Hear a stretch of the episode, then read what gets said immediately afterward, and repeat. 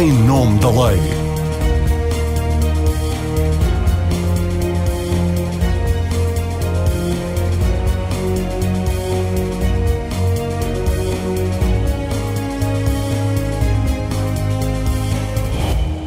Olá, boa tarde a todas e a todos. Sejam bem-vindos ao Em Nome da Lei.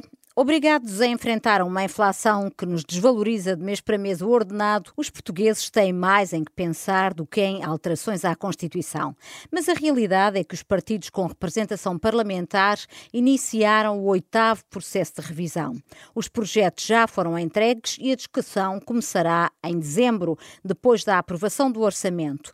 Convém, por isso, sabermos o que aí vem, sobretudo se a reboque de questões que têm batido na trave do Tribunal Constitucional pudermos sob ameaça de limitações aos nossos direitos fundamentais.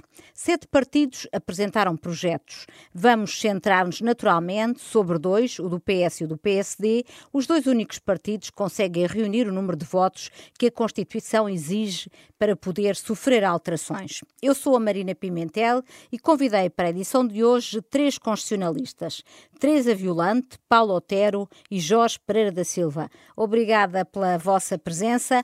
Antes de irmos à avaliação das alterações propostas, gostava de fazer uma rápida volta à mesa para comentarem a forma como, no caso dos dois principais partidos, os deputados que têm competência exclusiva em matéria de revisão constitucional foram confrontados com factos consumados. No caso do PSD, o projeto é uma emanação do líder, Luís Montenegro, menos de metade dos deputados assinou o projeto. No caso do PS, há também desconforto na bancada porque o processo de revisão foi aberto pelo Chega e porque o PS decidiu participar nele sem consultar os deputados. E uma parte do projeto foi até concebida por uma comissão externa nomeada por António Costa.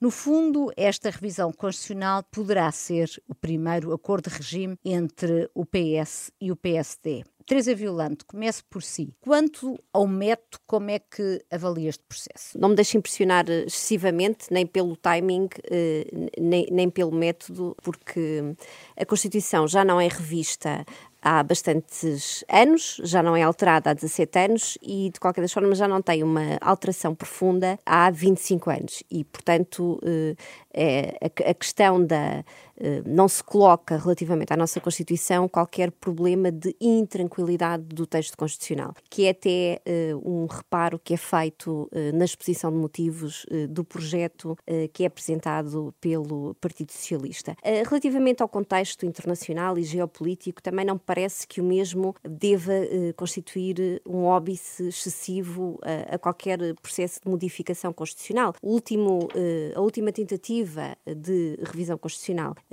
que existiu foi em 2010, foi iniciada na altura pelo PSD eh, e o contexto internacional também não era ele próprio eh, muito favorável. Na altura, Portugal estava em contexto, a iniciar um contexto de crise económica muito forte e sabemos onde é que depois o mesmo conduziu e aquele processo de revisão acabou por não ser levado a, a, a bom termo apenas porque aquela legislatura foi interrompida. E, portanto, uhum. todas estas peripécias relativas ao contexto político, quer nacional, quer internacional, internacional, eh, não me parece que sejam eh, fatores decisivos para avaliar se é um, um melhor ou um pior contexto para eh, se fazer uma revisão constitucional. O que é certo é que quando olhamos para outras constituições, que são elas sim fatores de estabilidade de comunidades políticas e que nós devemos olhar como bons modelos pelas quais nos podemos guiar, como é o exemplo, por exemplo, da Constituição Alemã. A Constituição Alemã é de 1949 e já foi alterada mais de 60 vezes, o que não significa que tenha sofrido mais de 60 alterações no seu conteúdo essencial.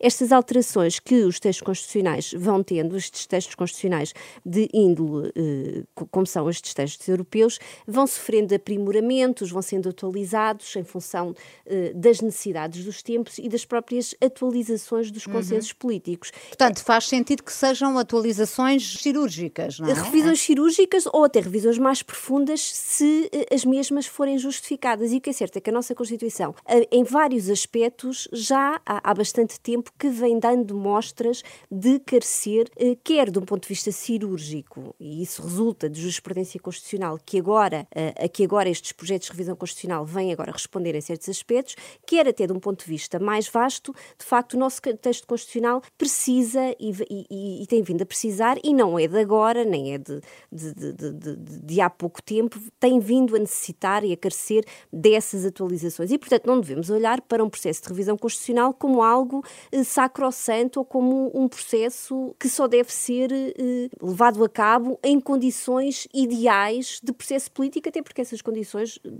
convenhamos, nunca vão existir, sobretudo nos tempos como os corre. E, portanto, eh, relativamente ao contexto, não me impressiona excessivamente. Já me deixa um bocadinho surpreendida o modo como os dois principais partidos parecem ter sido tomados de surpresa pela abertura deste processo de revisão constitucional. Tanto o PS como o PSD eh, apresentaram aqui eh, a forma como, como eh, enfrentaram este projeto e a forma como param, eh, eh, desencadearam internamente o seu processo, eh, revelam, a meu ver, alguma impreparação interna. Isso, a meu ver, revela surpreendente porque são os, os partidos de poder. E quando um partido de poder, quer o que está no governo, quer aquele que se apresenta como partido, como alternativa ao poder, não tem a todo momento um, um, um projeto para a Constituição e para o texto constitucional, aí de facto causa-me uh, alguma surpresa. Jorge, Jorge Pereira da Silva, quanto ao momento e à metodologia deste, deste processo de revisão constitucional, não sei se acredita desde logo que ele vá por diante, até pela forma como uh, foi acolhido pelas duas bancadas das duas principais uh, forças políticas. Efetivamente, eu tenho dúvidas sobre se este processo vai em frente.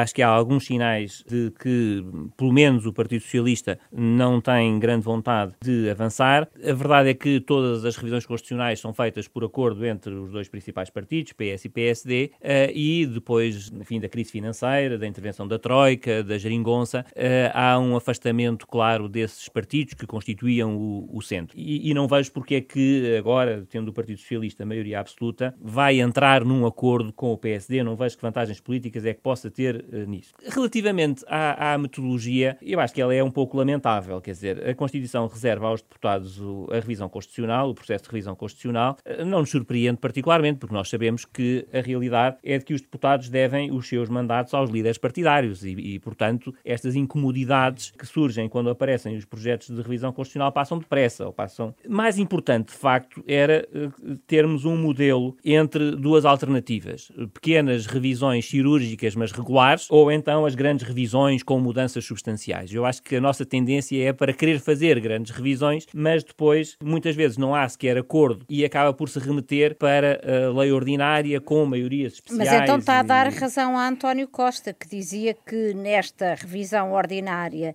devia ser uma coisa cirúrgica, centrada na questão dos metadados e da questão do isolamento em situação de emergência sanitária e deixar depois não, as outras questões que não, o PSD não, quer estou, reformar mais para, para uma. A dar razão a ninguém. Acho que podemos discutir essas duas questões. Uh, acho que há outras na Constituição que devem ser uh, discutidas e, portanto, não vejo nenhuma razão para que esta seja especialmente cirúrgica, sobretudo porque desde 2005 que não há uh, nenhuma revisão constitucional.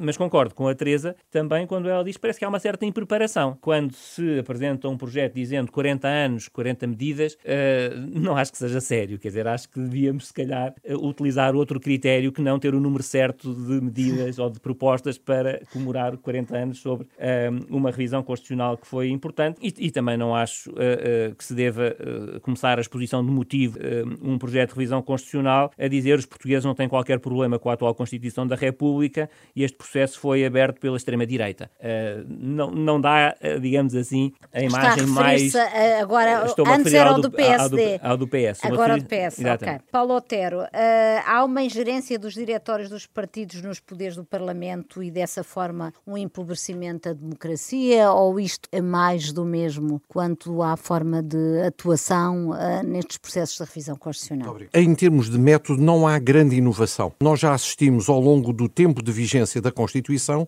a fenómenos de preparação, de discussão, de acerto das soluções até fora do Parlamento, impostos de fora para dentro do Parlamento, verificando-se que os deputados, apesar de terem no texto formal da Constituição o monopólio, o exclusivo da iniciativa da revisão constitucional, verdadeiramente são os diretórios dos partidos ou, ainda mais, os líderes dos partidos. Historicamente, até se verificaram situações em que o líder do partido nem era deputado e que levou, no fundo, até à admissão de um anterior presidente de uma comissão eventual de revisão constitucional, porque foi ultrapassado por circunstâncias extraparlamentares. Só para Nada nos situarmos, quem eram os protagonistas? O protagonista era designadamente o presidente da, da Comissão Eventual de Revisão Constitucional, o atual professor Vital Moreira, uhum. que se demitiu por discordar com esta uh, natureza exterior ao Parlamento na decisão de matérias constitucionais. Eu diria também o seguinte: uh, nós temos em Portugal uma certa prática de uh, caminhar em sentidos,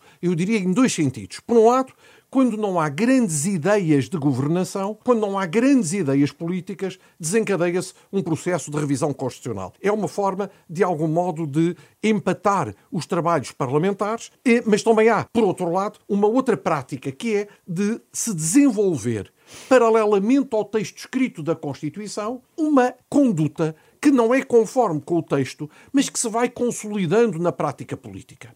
Eu dou o exemplo mais recente que todos compreendemos: as medidas tomadas perante a situação do Covid. É verdade que existiu declaração, duas declarações ou dois períodos de declaração formal do estado de emergência, mas também é verdade que, mesmo sem estado de emergência, aproveitando o Instituto da Situação de Calamidade previsto na Lei de Proteção Civil, o governo fez exatamente aquilo que anteriormente tinha feito nos seus traços essenciais quando existia declaração formal de estado de emergência. Ou seja, há uma prática política que não é apenas na vigência desta Constituição, eu diria de todas as Constituições que tiveram o mínimo de anos de vigência, de se desenvolver paralelamente ao texto escrito uma Constituição não oficial. Uhum. É desse modo, com alguma surpresa, mas uh, compreendendo, que se observam que estes dois projetos de revisão constitucional do Partido Socialista e do Partido Social Democrata, por exemplo, têm agora soluções para as situações de emergência sanitária. Já vamos, já vamos analisar, professor. Fazer só aqui o, o enquadramento para as pessoas que nos seguem não se perderem. Ambos os, os projetos querem viabilizar leis que têm merecido uma sucessiva rejeição do Tribunal Constitucional, em relação às quais o Presidente da República tem chamado a atenção do Parlamento. Uma delas diz respeito aos metadados e a outra à, à pandemia. Comecemos pelo isolamento em situação de emergência sanitária. O projeto do PS concede às autoridades de saúde o poder de decretar o confinamento obrigatório de pessoa portadora de doença contagiosa grave ou relativamente à qual existe fundado receio uh, e de propagação de doença ou infecção graves. O do PSD considera que a decisão só pode ser determinada por juiz. A versão socialista prevê apenas a intervenção da autoridade judicial em recurso. O PSD prevê também que o estado de sítio ou de emergência emergência possa ser declarado em situação de emergência de saúde pública. O PS não alarga as situações em que podem ser decretados os estados de exceção. Paulo Otero, volto a si, peço-lhe desculpa, mas era preciso fazer um bocadinho este enquadramento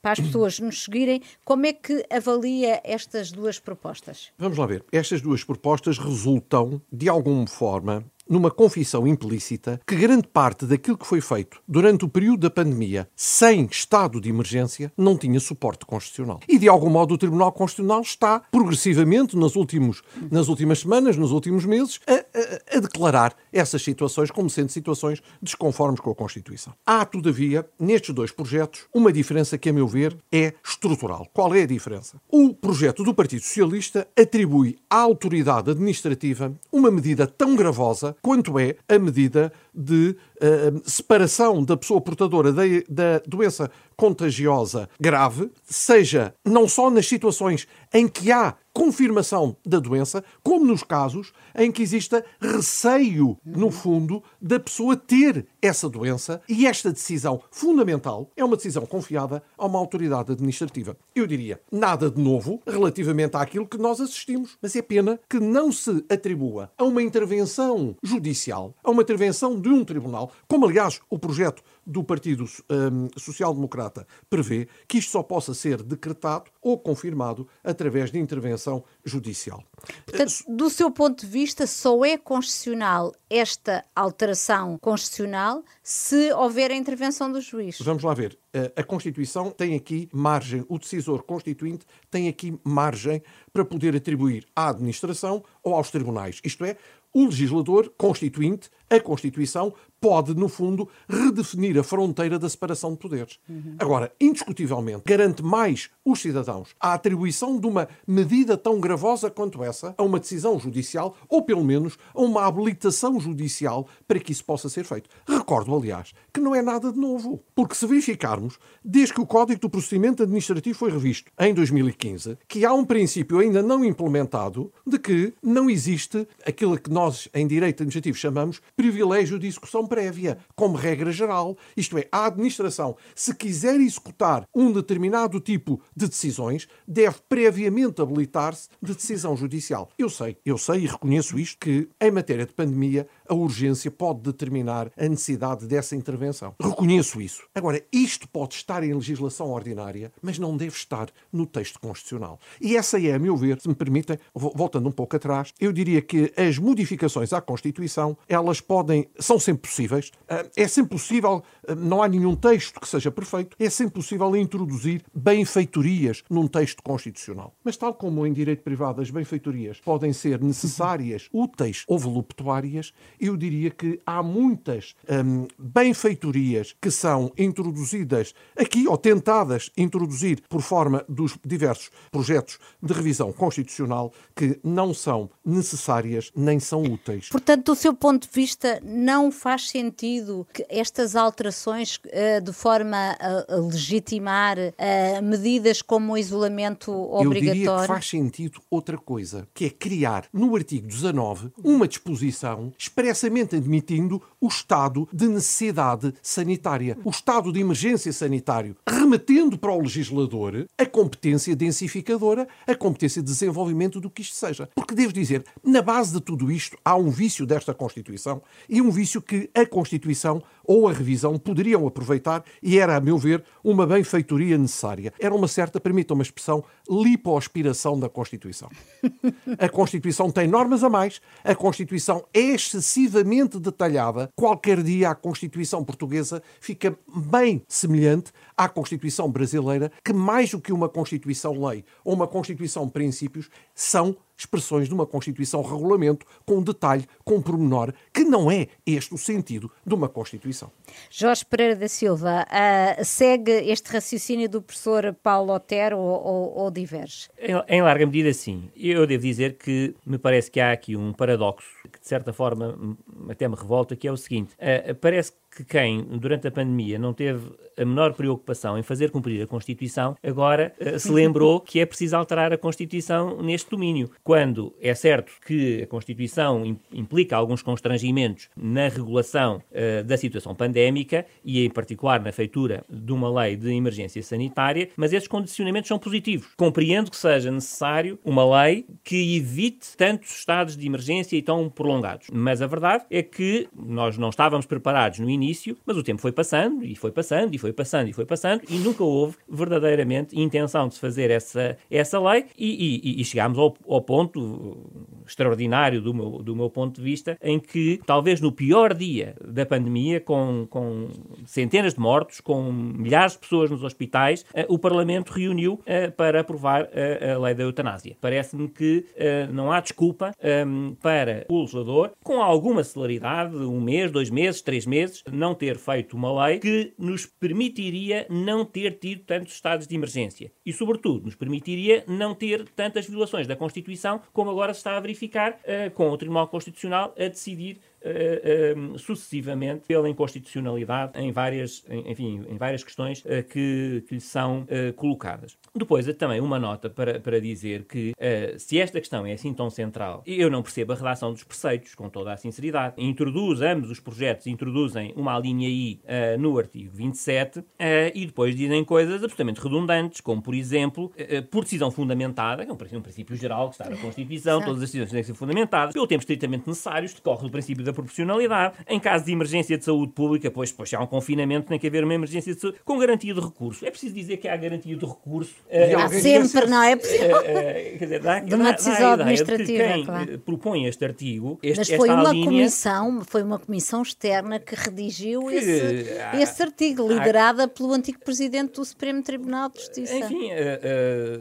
não, vou, não, não, não, vamos comentar, não vamos comentar essa, essa parte, mas eu, eu enfim, o princípio da interpretação sistemática enfim, levaria a que não se eh, repetissem aqui nesta linha I eh, coisas que não se repetem na linha H, na linha G, na linha F, na linha E, por aí fora. Portanto, Mas, ó Jorge, faz isto... sentido para si que esteja na Constituição previsto com este grau de, de detalhe, esta hipótese de isolamento em situação de emergência?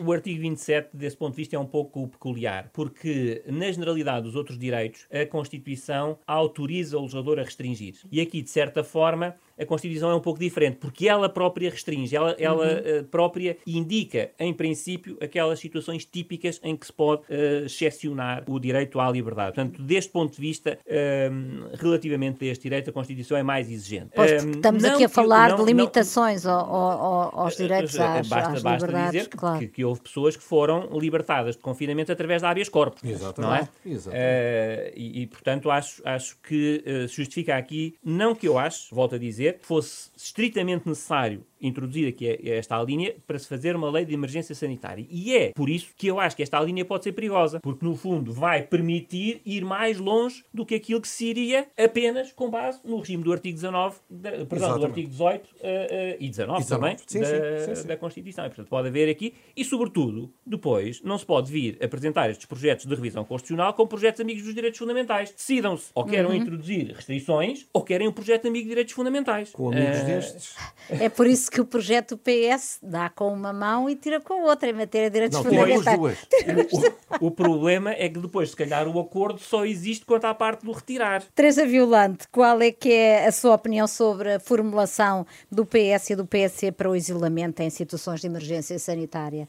Há um constitucionalista alemão que diz que as constituições oscilam entre a magia e o engano porque prometem uma coisa, mas o que está por trás das palavras muitas vezes é o seu contrário. Eh, era aquilo que o professor Paulo Otero falava relativamente à, à, prática constitucional e à Constituição informal. E, de facto, aquilo que está nesta proposta do artigo 27, na proposta do Partido Socialista, é, é, é o engano. Não, não há nada de mágico nesta proposta. São aqui restrições, compressões fortíssimas e, e uma seria uma credencial constitucional a compressões em massa ao direito à liberdade. Eh, eu acho também que, e aqui é um problema que os dois projetos de revisão constitucional têm, a meu ver, é que se esquecem que a Constituição portuguesa se move num espaço de internormatividade. E isto porque a vários passos tentam concretizar uh, direitos fundamentais que já resultam de outras ordens jurídicas, designadamente da ordem jurídica do direito da União Europeia, e neste caso concreto parece-me que esta redação não leva em conta aquilo que são as exigências da jurisprudência do Tribunal Europeu dos Direitos Humanos anos. E eu creio que logo por aí teríamos aqui problemas sérios de incompatibilidade se esta redação por acaso viesse a ser consagrada. Eu,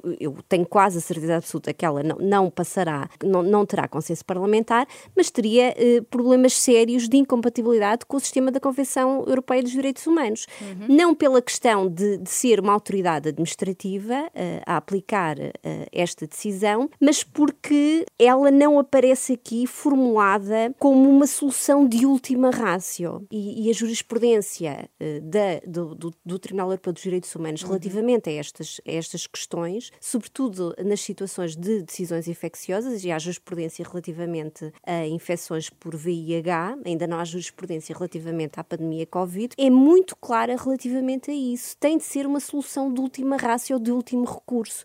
O Estado tem de demonstrar que, eh, no caso concreto, não haveria nenhum outro mecanismo, nenhuma outra outra solução possível que não a privação da liberdade. E dados os contornos que nós conhecemos desta pandemia específica, uhum. eu tenho muitas dificuldades em conceber a necessidade absoluta de confinamentos ou de privação de liberdade de pessoas suspeitas de Sim, infecção. face àquilo que nós sabemos hoje, não é? Nem a Constituição de 33 foi alguma vez tão longe. Eu nem queria fazer essa comparação, porque Sim, sim, isso é quase um vezes. argumento ad terrorem. Exatamente. Eu nem Eu queria fazer essa comparação. Mas, de facto, isto é eh, uma credencial para um Estado eh, autoritário, de emergência sanitária eh, com contornos Exatamente. autoritários. E, portanto, não me, não me escandaliza por aí além, porque estou convencida que isto não tem a solução parlamentar. Agora, de facto, parece não me choca uma alteração ao artigo 27 que permita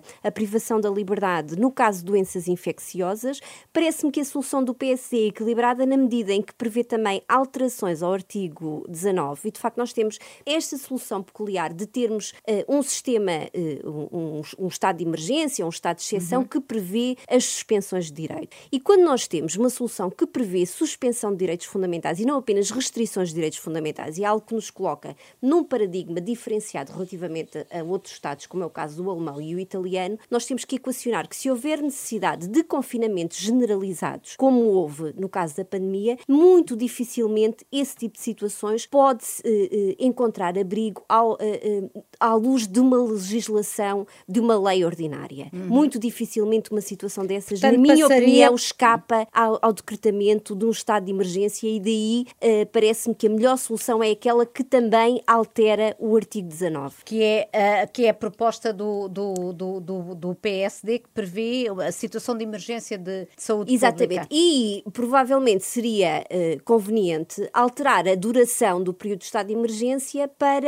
eh, no caso de situações de doenças de emergência sanitária, poder, se- poder ser decretado o estado de emergência por 30 dias, como prevê o anteprojeto de lei sanitária. E aí eh, teríamos uma solução relativamente mais equilibrada. E por isso, por isso também me parece que estes projetos estão mal cozinhados, por assim dizer, porque nós vivemos os problemas na prática, o legislador experienciou os problemas, os agentes políticos experienciaram, eh, eh, viveram os problemas e não tiraram lições para construir o enquadramento jurídico, quer legislativo, quer constitucional, para enfrentarmos a próxima pandemia, seja ela de Covid, seja de outra doença qualquer. Muito bem, vamos ver agora qual é a avaliação que fazem relativamente às intenções do PS e do PSD quanto à resolução de um outro imbróglio da legislação, a dos metadados, chumbada duas vezes pelo Tribunal Constitucional. Só referir aqui rapidamente que os metadados são dados de tráfego, de localização e de dados conexos para identificar um determinado assinante ou utilizador,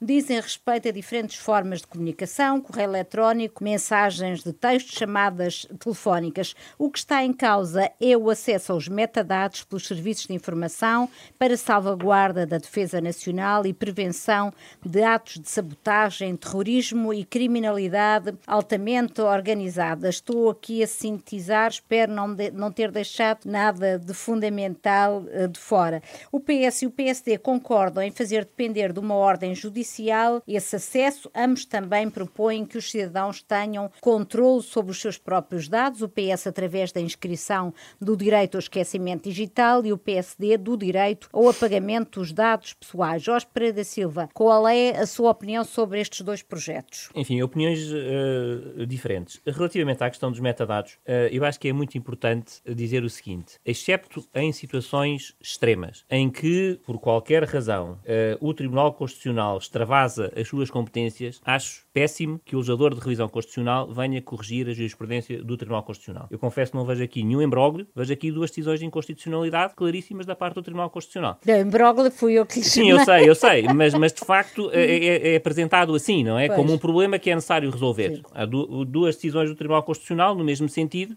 eh, e, portanto, eu não tenho nenhumas dúvidas acerca da, da questão e de qual é que deve ser a opção. E depois sublinhar que os metadados são imensa informação sobre a vida das pessoas. Eh, eh, o facto de eles terem esta designação que não diz muito à generalidade das pessoas são imensa informação, qual se pode extrair imensas conclusões. Não, E, não, há, portanto, trans- não não há podemos- o conteúdo das, das comunicações, mas, Sim, mas se há há Liga dados. AB, eh, Sim. se há Liga AB todos os dias a, determinada hora ou a horas estranhas, eh, alguma razão eh, há para fazer esta, esta chamada telefónica, não é? Eh, e, portanto, extrai-se imensa informação uh, dos metadados e isso não deve ser uh, desvalorizado. Uh, mas lá está, os partidos têm que decidir se querem uma revisão amiga dos direitos fundamentais ou não, ou se querem uhum. uma revisão para restringir direitos fundamentais. é claro que depois, aparentemente, vêm dar o direito ao esquecimento, mas não dão coisíssima nenhuma, porque o direito ao esquecimento resulta da jurisprudência do Tribunal de Justiça da União Europeia e do Regulamento Geral de Proteção de Dados, e portanto nós podemos repetir aqui na Constituição Portuguesa o, o máximo que conseguimos é, é, é eventualmente muita discussão sobre o alcance do direito num sítio e noutro. Uh, e depois, apesar de, enfim, se, se, se, falar muito deste direito como um direito emblemático uh, do espaço digital, há outros que são muito mais importantes, como o direito a uma navegação segura, por exemplo, ou o direito de acesso, enfim, sem discriminações uh, à internet, ou, ou, ou, a proibição da discriminação algorítmica, ou a proibição de determinadas plataformas de inteligência artificial que exploram muitas vezes a fragilidade das pessoas. Há muitos outros direitos da era uhum. digital que poderiam eventualmente ser convocados aqui para, para a Constituição. Um, o, o, esquecimento, não são todas as pessoas que podem ser esquecidas, não é? Eu calculo que nos últimos dias, pelas notícias portuguesas, não é? Vários uh, secretários de Estado e empresários gostariam de ser já esquecidos. São situações muito peculiares, não é? E, portanto, também aí devemos ter algum cuidado em uh, querer ser os primeiros a consagrar na Constituição um direito que depois, uh, se calhar, nos pode ficar mais extenso do que aquilo que verdadeiramente nós podemos uh, reconhecer às, às pessoas. Então, não, não passaria, do seu ponto de vista, nem pela proposta do PS, nem pela do PSD, a resolução desta questão que eu chamei o embrólio que o Jorge eu acho, eu acho, é. que, acho, é? acho, que, da minha, na minha perspectiva, não há nenhuma questão para resolver. está resolvido, não é? Estando resolvido, hum. o Tribunal Constitucional pronunciou-se duas vezes. e, portanto, está, acha está que não resolvido. pode haver acesso a Repara, aos acho, metadados acho, por acho, parte dos serviços de informação. Acho, sobretudo, que enfim, facilitar a investigação quando está em causa informação muito relevante sobre a privacidade das pessoas não é um, um bom princípio e, sobretudo, quando isso implica, uh, do ponto de vista institucional, uh, a Assembleia da República vir, depois de ter feito duas propostas, o que não é, aliás, caso único. Várias outras propostas que passaram, como o enriquecimento ilícito, por exemplo, chumbaram várias vezes no Tribunal Constitucional e, e, e se calhar não se lembraram disso, não é? De introduzir também o, o, o crime de enriquecimento ilícito na Constituição. Mas, uh, uh, historicamente, há casos em que uh, o, o, Poder Constituinte teve que intervir. Mas estávamos a falar de tribunais constitucionais com decisões profundamente enviesadas. Que não é, o, que não é, o, caso, Não é o caso. Paulo Otero, como é que olha para, para, para esta questão? Vamos lá ver. Em relação à questão dos metadados, eu sublinharia aqui dois pontos. O primeiro ponto tem a ver com a discrepância do projeto do Partido Socialista, em que trata melhor o acesso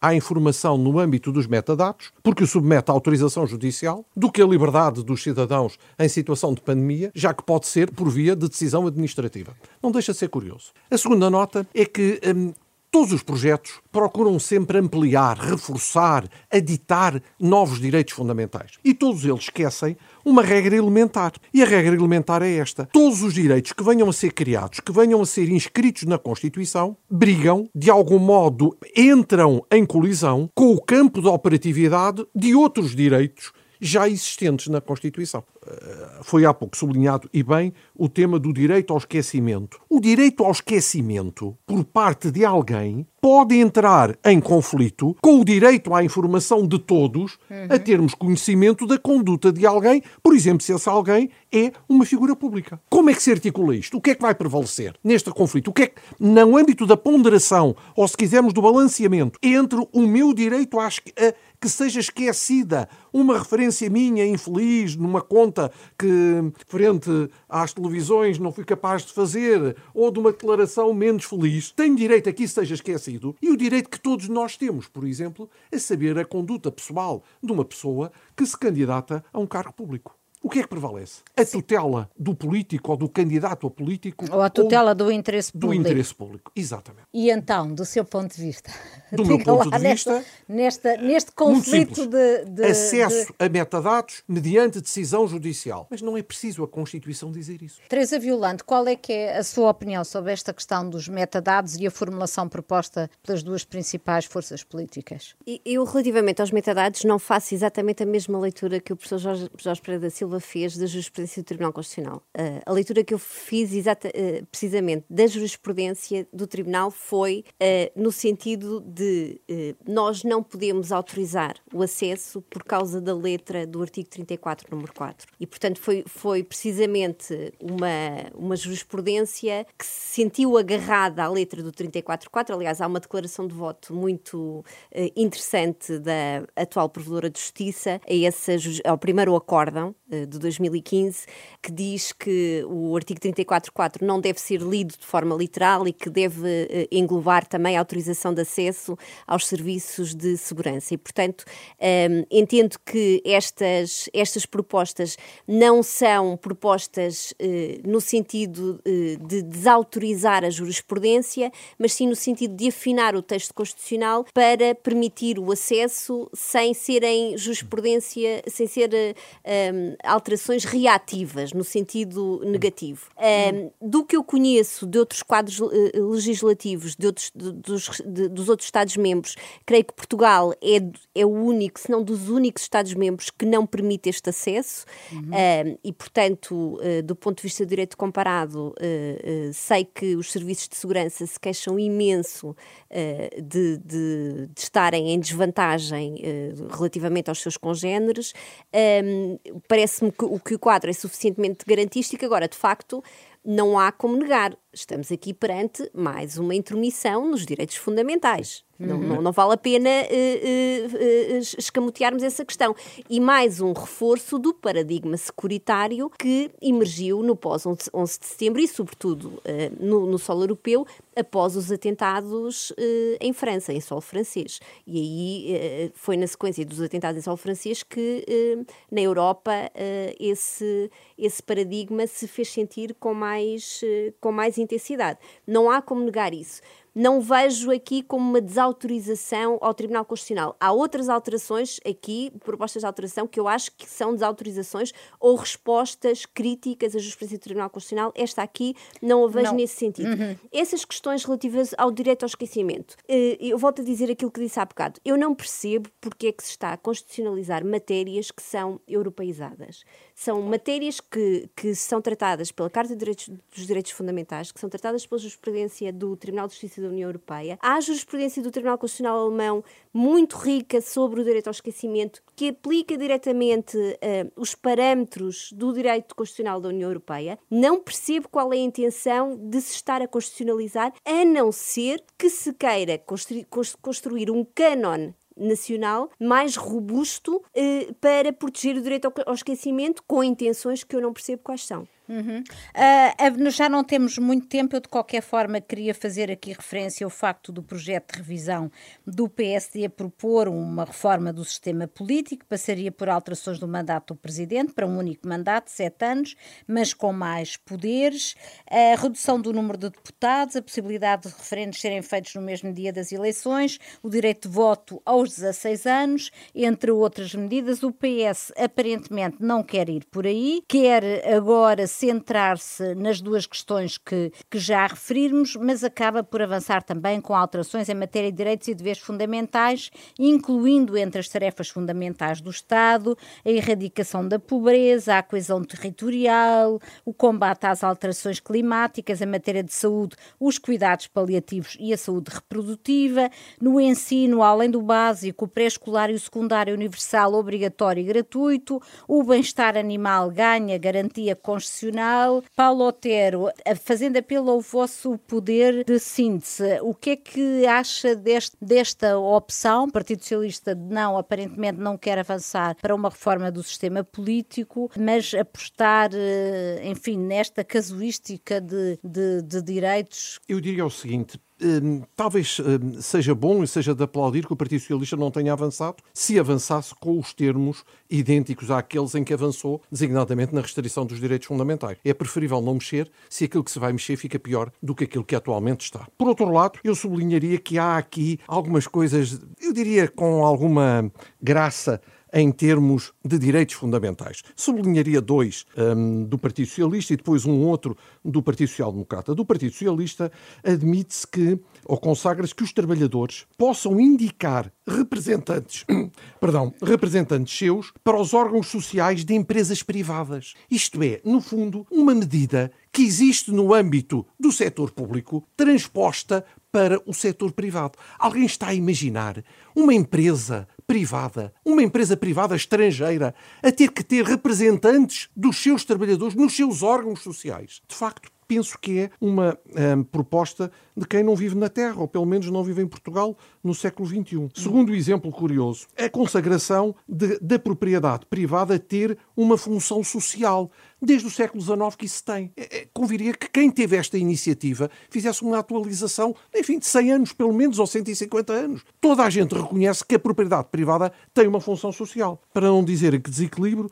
uma proposta do Partido uh, Social Democrata quanto ao recurso de amparo. Devo dizer que não hum. tenho nenhuma objeção quanto Deixa ao recurso explicar de amparo. só o que é que é o recurso, o recurso de amparo. de amparo, no fundo, fundamentalmente é o seguinte: cada cidadão, perante uma sentença judicial que considere violadora de direitos fundamentais, pode apresentar recurso da decisão judicial, não da norma jurídica, mas da decisão judicial para o Tribunal Constitucional. Se isto fosse assim, o Tribunal Constitucional, no primeiro mês de vigência desta norma, o Tribunal Constitucional, por exaustão dos juízes, teria, no fundo, que ser uh, reformulado, certamente, porque era, já neste momento, o Tribunal Constitucional tem um excesso de processos, admitir que das decisões judiciais existisse sempre recurso para o Tribunal Constitucional é de facto qualquer coisa. Mas existem países como a Alemanha, não é? é? Existem países como a Alemanha, mas com um sistema diferente quanto à admissibilidade do recurso de amparo. Nos termos em que está redigido pelo Partido uh, Social Democrata é, de facto, penso eu, Alice no País das Maravilhas. Ou, um último exemplo, ainda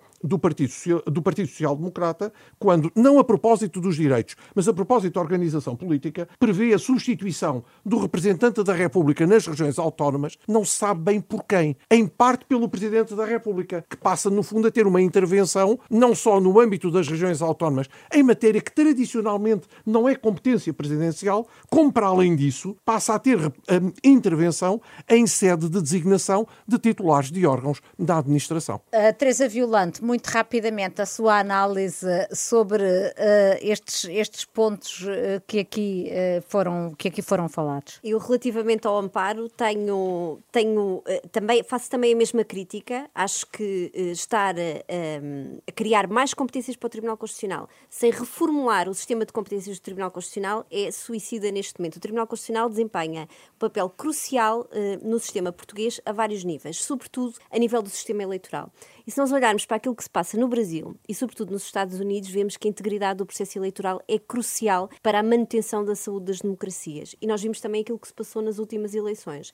A resposta célere, eficaz e sólida, juridicamente sólida, do Tribunal Constitucional foi decisiva para que uh, a manutenção da paz social uh, não fosse afetada com o adiamento do, do, do, processo eleitoral. Portanto, nós, sempre que vamos mexer nas competências do Tribunal Constitucional, temos que ter aqui imensa cautela. Uhum. E, portanto, a primeira crítica que eu tenho a fazer é estar a mexer-se nas competências do Tribunal Constitucional sem se olhar para o sistema na sua globalidade e, e, e sem se perceber que o Tribunal Constitucional tem que ser reformulado. Desde a presidência do, do Conselheiro Moura Ramos, eh, que iniciou o mandato em 2007, que os sucessivos presidentes têm pedido ao poder político para terem atenção ao excesso de competências que o Tribunal Constitucional tem. E sucessivamente a Assembleia da República tem sobrecarregado o Tribunal Constitucional com competências espúrias que tornam o Tribunal Constitucional inoperante. Uhum. E nós estamos a criar aqui um problema que, quando uh, uh, nos apercebermos dele, vai ser tarde demais. É a primeira Aliás, crítica... a irritação entre o Tribunal Constitucional e o poder uh,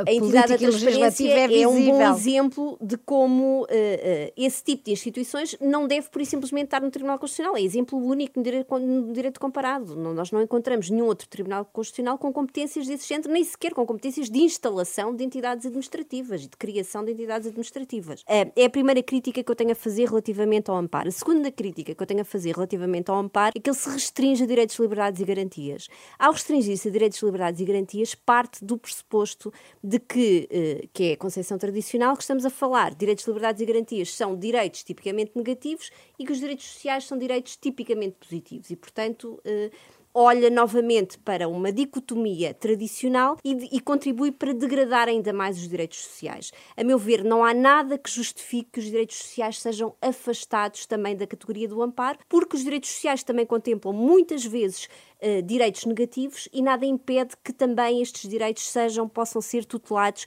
pelo Tribunal Constitucional. E relativamente à questão da função social, uh, eu creio que é uma resposta, uma crítica direta à jurisprudência do Tribunal Constitucional, porque há um acórdão muito recente do Tribunal Constitucional que estende a tutela da propriedade a direitos de crédito, não lhe reconhecendo função social. E, portanto, eu também concordo que é espúrio fazer essa menção, mas é, é precisamente um daqueles casos em que eu acho que o legislador de revisão está a responder diretamente e de forma forma crítica à jurisprudência do Tribunal Constitucional. Jorge Pereira da Silva. Muito rapidamente, uh, para concordar inteiramente com as críticas às propostas em matéria de fiscalização da constitucionalidade, eu diria mesmo impensável acrescentar o recurso de amparo nestes termos à, à fiscalização concreta da constitucionalidade. Uhum. Uh, acho que não há capacidade, pelos vistos técnica, para fazer uma reformulação global das competências uh, do Tribunal em matéria de fiscalização e, portanto, a única coisa que é fácil de fazer é acrescentar o recurso de amparo. Seria trágico para o Tribunal Tribunal Constitucional. O que eu acho que, se devia fazer uh, é ao contrário do que se tem feito ao longo dos últimos anos, devia-se eliminar na Constituição todas as competências de, de, de,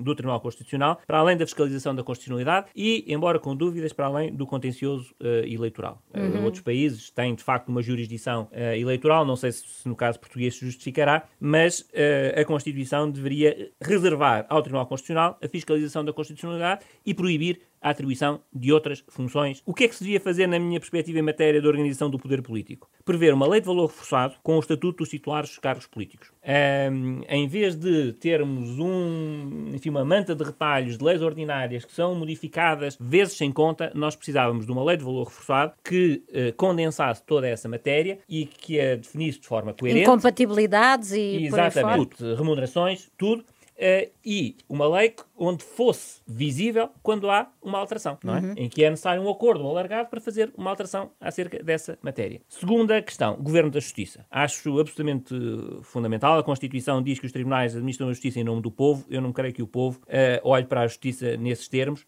é necessário, de facto, que o Governo da Justiça tenha um rosto e tenha um rosto único, um, e acho que isso é, é, é, fundamental para dar credibilidade ao nosso Estado de Direito. E depois, sistematização do regime uh, constitucional uh, daquilo que se chamam as autoridades independentes.